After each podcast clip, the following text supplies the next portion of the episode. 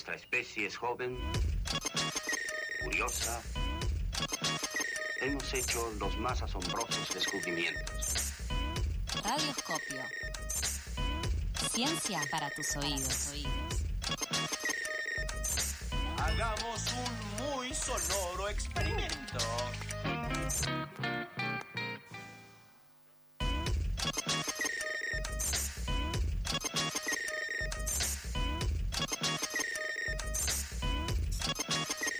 Continúa pasadas por alto y como decíamos al principio del programa, todos los viernes son un super viernes y no puede ser un super viernes si no está Rolo Caraballo aquí al aire de pasadas. Rolo, buen día. Aquí Belu, aquí Pablo y aquí todo el equipo te saluda. Buen día, chiques. ¿Cómo va todo por ahí? Contento de poder hablar con ustedes. Triste de no estar ahí. Claro, porque te estás prendiendo los alfajores de técnica y un bajo alfajores, pero eh, te guardaremos uno nunca. O quizás sí, no El sé. viernes que viene le guardamos uno. Sí, eso siempre. Todos los viernes hay alfajores, amigo. No, no soy tan materialista, los extraño a ustedes. ¿Cómo, cómo va a ser solo por los alfajores? También los extraño a Pablo, digamos. Que es un Y a tipazo. sus sí. alfajores. ¿Qué tal? Buen día, Rolo. Bueno, Rolo, eh, ¿qué onda? La- bajo el mar, la vida es más sabrosa, tengo que anotado por ti. No hay alfajores, pero igual eh, bajo el mar la vida es más sabrosa, o por lo menos no hay alfajores como lo pensamos nosotros. Eh, pero sí, hoy vamos a cerrar esta trilogía que empezamos hace ya un par de semanas, ¿sí? Una trilogía marina que le vengo diciendo, eh, y que en particular estuvimos hablando más que nada de la región de Península Valdés, Puerto Madryn, los Golfos, eh, ahí alrededor de, de la península. Y hasta ahora, básicamente hablamos de, o sea, hablamos de ballenas, de leones marinos, orcas, delfines, todo lo, digamos, todo lo más vistoso. Huemules bebés Sí. también, claro. Huemules bebés hemos hablado. Eh, les recuerdo de paso que todas esas columnas que ya pasaron las pueden ir a buscar en Spotify de pasadas. Eh, no, pero también queríamos saber qué, qué- qué otras cosas hay. Digo, o sea, todo bien, pero sabemos que en el mar no son solo ballenas bebés divinas. Eh, entonces, ¿qué otros seres hay bajo el agua? No, yo te pregunto, ¿vos qué te imaginas? Uy, uy, que. Uy, no sé. Te pongo- Es, Ven- es de, todo tipo, una infinidad de, Eh. de vida, desde organismos microscópicos hasta eh, mega animales como las ballenas. Bob Esponja también, Patricio. Vos esponja, bien, me La gusta, va por ahí. Hoy, Bien. hoy vamos por ahí. Hoy vamos ¿Belú? por Bob esponja. No, yo preguntaba por la sirenita, pero la veo medio difícil. Y no es canon. La sirenita, claro, Todavía. tenemos las dos mitades, si querés. Si querés tenés la mitad de, mitad de pez tenés y la otra mitad anda suelta por ahí arriba, digamos. Después hablamos con con Víctor para que nos arme nuestro Frankenstein sirenita. Me por gusta. favor. Eh, pero bueno, nada, como decía Nico, hay un montón de otros seres, en particular seres como estos, ¿no? O sea, que dan lugar a personajes como Bob Esponja, Patricio, eh, que son los invertebrados marinos, ¿sí? Y para saber un poco más de todas estas especies, hablamos con Martín Broger, si eres biólogo, investigador adjunto del CONICET en el IBIOMAR, que es uno, uno de los institutos que hay en el CEMPAT, que ya estuvimos hablando, eh, y le preguntamos, ¿no? Digo, todos vamos a ver ballenas, pero ¿qué otras cosas no estamos viendo? Y nos respondía esto. Sí, claro. Cuando la gente viene a Puerto Madryn o a la zona de Península Valdés, vienen para ver pingüinos, ballenas, eh, orcas, delfines. Pero bueno, nada, abajo de todo eso hay un montón de invertebrados marinos, que son este grupo de, organismos que crecen y, y se desarrollan fuera de la vista, con lo cual hay que bajar a verlos. Y, y la verdad que la diversidad que hay en la zona es muy alta, muy alta. Eh, todo el mundo sabe lo que es una ballena, todo el mundo sabe lo que es un pingüino, pero no muchos saben lo que es un caracol marino o una anémona de mar. Los invertebrados son el grupo más biodiverso en los ecosistemas marinos. Quiere decir que son los que tienen el mayor número de especies y son esenciales para mantener el equilibrio de los ecosistemas, ya sea como una, una fuente de alimento para muchos peces, aves, mamíferos marinos, pero también muchos son, son fundamentales en lo que es el reciclaje de nutrientes en los océanos. Lo que ayudan es a, descomponer la materia orgánica y dejan a disposición para otros organismos muchos nutrientes. Además hay algunos invertebrados como las esponjas de mar o los corales que forman hábitats particulares por sí mismos, eh, dan refugio y protección a otras especies. Es el caso de los arrecifes de coral, donde, donde son áreas de reproducción de muchas especies, de peces e invertebrados. Bueno, Rolo, eh, mucha ciencia quizás para la mañana, pero contame un poquito más sobre este tema de invertebrados. Eh, bueno, nada, primero, o sea, básicamente había que sumergirse para ver todo otro montón de cosas. Eh, aunque, ¿no? y eso lo que hace es que aparezcan un montón de especies. Y cuando Claro. hay un montón de especies, eh, te estoy diciendo que invertebrados son aproximadamente el noven- más del 90% de las especies animales. Ok, buen dato. Buen ¿no? O sea, dato. como que uno dice, bueno, por cada una ballena vos tenés 10 tipos de esponjas eh, diferentes.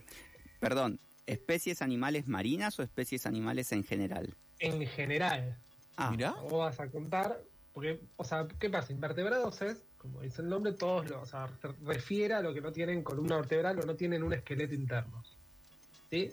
Con lo cual, son todas esas otras especies que no, o sea, hay, hay otros grupos, ¿no? Pero a grosso modo, dentro de los animales, eh, se dividen, se pueden dividir en vertebrados, invertebrados, hay otros grupos, no importa, en este momento, pero invertebrados agarra desde artrópodos, artrópodos, o sea, desde los bichos, ¿sí? arácnidos, artrópodos, hasta un pulpo, hasta Claro. una lombriz, Sí, sí. hasta un o sea, todo eso, pues digamos lo que tienen son exos, un camarón, ¿sí? un langostino es, un, es Claro. un, un invertebrado, no tiene esqueleto interno, tiene Bien. un exoesqueleto, exactamente. Ajá. ¿sí?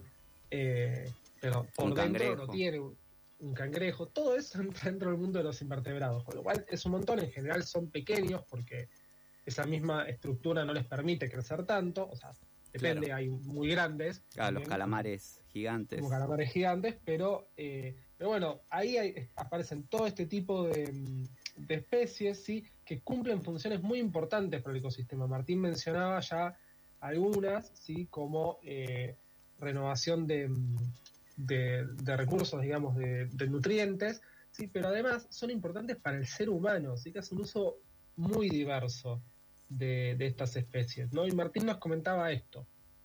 Bueno, los invertebrados marinos son muy importantes para el ser humano por diversas razones. Claro, en Argentina estamos más acostumbrados a, a las vacas y al asado, pero en muchas partes del mundo los invertebrados representan una fuente de alimento muy importante.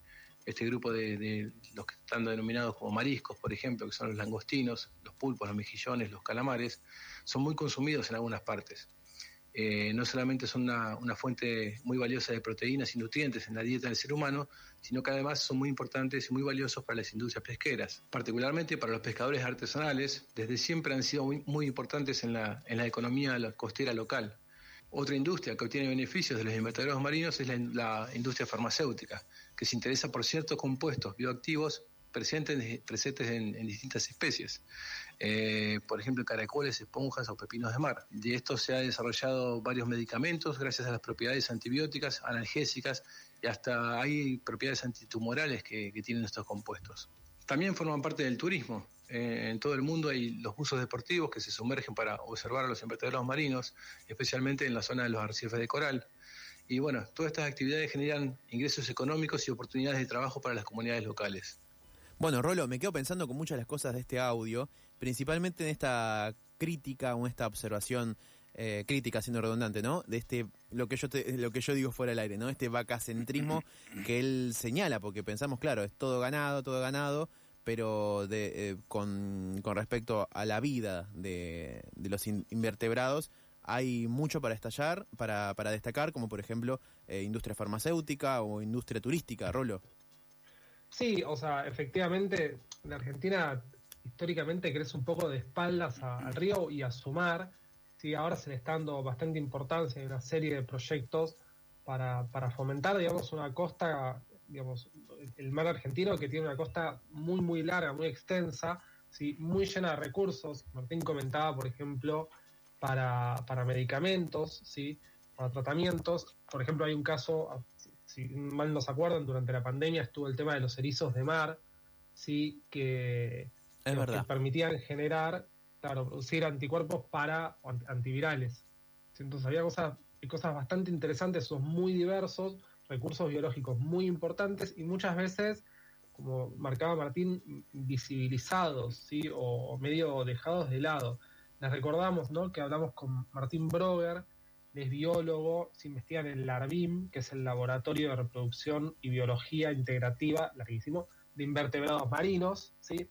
LARBIM, ahí mismo en, en Libiomar, y también, parece interesante, eh, él es cofundador de, un- de una organización dedicada a comunicar sobre estos ecosistemas que se llama. Proyecto Sub, les recomiendo la página. Mucha de la gente que conocí allá en, en Puerto Madryn, pues estuve de viaje, además hace fotografía submarina. Y, Uy, o- qué hermoso. es hermoso, la página es muy interesante, con Qué mucha hermoso. información. Y le preguntamos por último cómo, o sea, cómo se estudian estas especies. Porque no es una ballena que vos te parás en la costa y mirás y esperás a que salte la ballena, que es hermosa, la amamos, eh, pero tienen su propia metodología y nos decía esto. Dado el entorno particular en que, en que viven los invertebrados marinos, eh, su estudio está relacionado generalmente con sumergirse, con meterse abajo del agua para poder estudiarlos. Así que los científicos nosotros vamos eh, al agua y recurrimos al buceo o embarcaciones, o también ahora últimamente estamos usando ROVs, que son vehículos operados remotamente que nos permiten explorar, eh, observarlos e inclusive algunos pueden tomar muestras. Pero además de estos eh, que viven abajo del agua, hay una zona que se llama la zona inter- intermareal, que es la zona entre la marea alta y la marea baja, que, hay muchos invertebrados que viven ahí. Entonces, durante las mareas bajas, estos quedan expuestos y es posible ir a estudiarlos sin, sin mojarse. Muchas veces necesitamos eh, tener los organismos en el laboratorio, bajo la lupa o el microscopio, entonces ahí sí necesitamos recolectarlos. Otras veces alcanza simplemente con sacarles fotos o filmarlos, entonces bu- buceamos y podemos sacar fotos, los filmamos y los podemos identificar o estudiar su comportamiento. Por lo general el estudio de los invertebrados está asociado más a los científicos.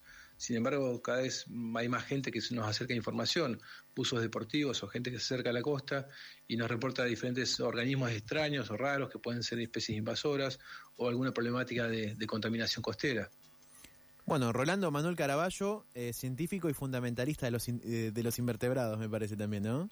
Y yo, o sea, mira, me han dicho que las columnas que mejor se me escuchan son las que hablo de animalitos. Es probable que sea, es probable que sea verdad. Sí, hay, hay- ahí una oportunidad. Eh, soy un biólogo frustrado, lo he dicho muchas veces. Ah. Eh, así que nada, pero vamos a cerrar, ya que yo soy medio biólogo frustrado, vamos a cerrar con Dale. esta con esto último que dice Martín, que es que si bien eh, estas metodologías son en general de investigación científica, hay muchas que están al alcance de todos. Si uno, uno visita lo que se llama la región intermareal y puede hacer observación de muchas especies de, de invertebrados intermareales, entre que queda marea alta y marea baja, toda esa parte que se llena de agua y se vacía durante el día es la intermareal.